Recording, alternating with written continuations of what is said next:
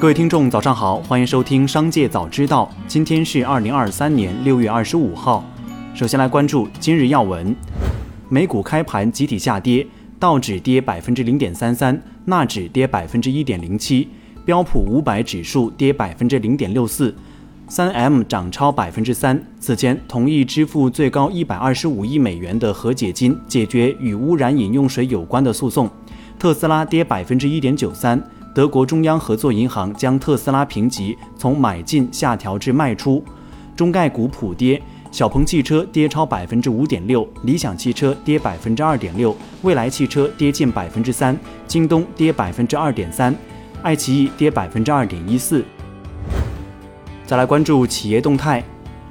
知乎周元在微信朋友圈回应匿名功能，匿名功能将调整，社区不欢迎人身攻击，一直在加强治理，近期将做调整。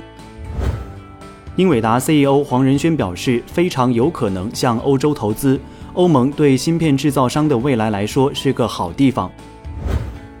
据知情人士，Space X 公司正在提出以一个价格出售内部股份。这将使该公司的估值提高到约一千五百亿美元。今年一月，该公司在一轮融资中筹集了七点五亿美元，估值约为一千三百七十亿美元。Space X 暂未回复评论请求。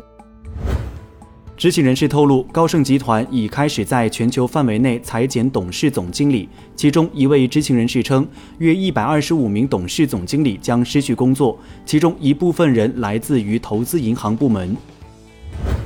TikTok 首席运营官马尼莎·帕帕斯在推特上宣布将卸任。他表示：“对于我们了不起的创作者、员工，让 TikTok 成为互联网上最后一个阳光明媚的地方的人们来说，能够为你们所有人服务，我感到十分荣幸。”另据《华尔街日报》报道，帕帕斯和 TikTok 首席执行官周受资在写给员工的通知中表示，他将离职创业，但将继续担任该公司的战略顾问。知情人士透露，福特公司准备在未来几周进行新一轮裁员。新一轮裁员预计将主要针对美国正式员工，这将是福特不到一年来进行的几次裁员行动之一。最早可能在下周宣布。目前不清楚最新一轮裁员中裁减的人数。知情人士说，此次裁员将影响福特汽油发动机业务的员工以及其电动汽车和软件部门的员工。再来关注行业新闻。二零二三年端午节假期，文化和旅游行业复苏势头强劲。经文化和旅游部数据中心综合测算，全国国内旅游出游一点零六亿人次，同比增长百分之三十二点三，按可比口径恢复至二零一九年同期的百分之一百一十二点八，实现国内旅游收入三百七十三点一亿元，同比增长百分之四十四点五，按可比口径恢复至二零一九年同期的百分之九十四点九。由湖北省医保局牵头，北京、天津等三十省区市组成全国性采购联盟，开展了中成药及相关药品集中带量采购。结果显示，六十三家企业、六十八个报价代表品中选，中选率达百分之七十一点六，中选品种平均降幅为百分之四十九点三六。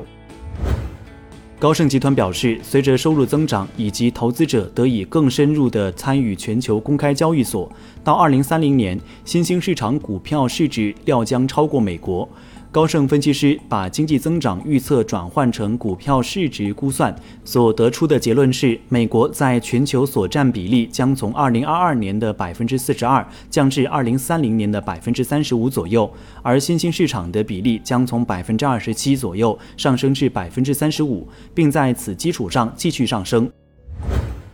根据最新公布的全球毛坯钻石价格指数，钻石价格已下跌了百分之六点五，较二零二二年二月的历史高点更是下跌了百分之十八。一年前，一克拉天然钻石的价格是六千七百美元，目前售价是五千三百美元。分析人士称，钻石的价格还将进一步跳水。最后，再把目光转向海外。当地时间六月二十二号，沙特外交部长突然宣布，沙特决定退出二零三零年世界杯的申办工作。报道称，沙特外交部长在二十二号早些时候向希腊和埃及的联络员表示，沙特将退出二零三零年世界杯的申办工作。他表示，在仔细研究过后，沙特认为三国联合申办的条件无法胜过主要竞争对手，所以决定退出。此前，沙特曾想与希腊、埃及联合申办2030世界杯。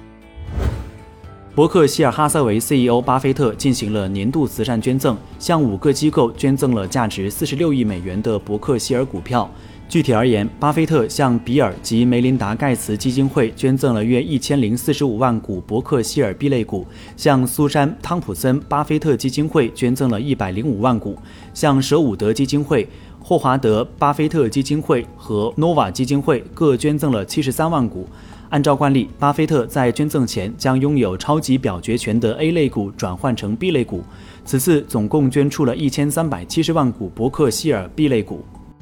以上就是本期《商界早知道》全部内容，感谢收听，下次再见。